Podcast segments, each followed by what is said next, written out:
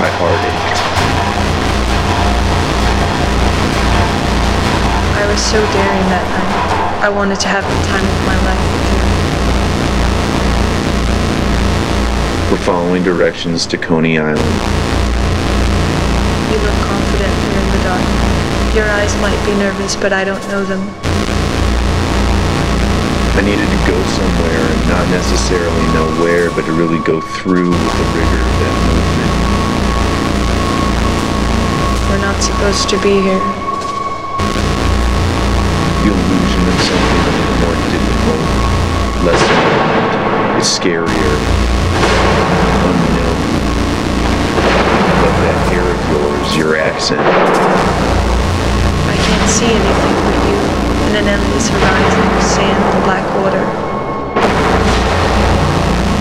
the dark blue sky and black water and their sheen against your chalky skin.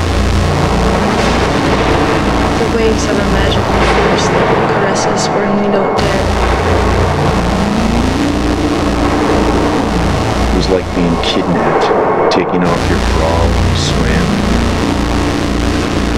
Salty water drops run down your body. Dry cries and I can imagine how it would taste to kiss your skin. What's romantic is obvious.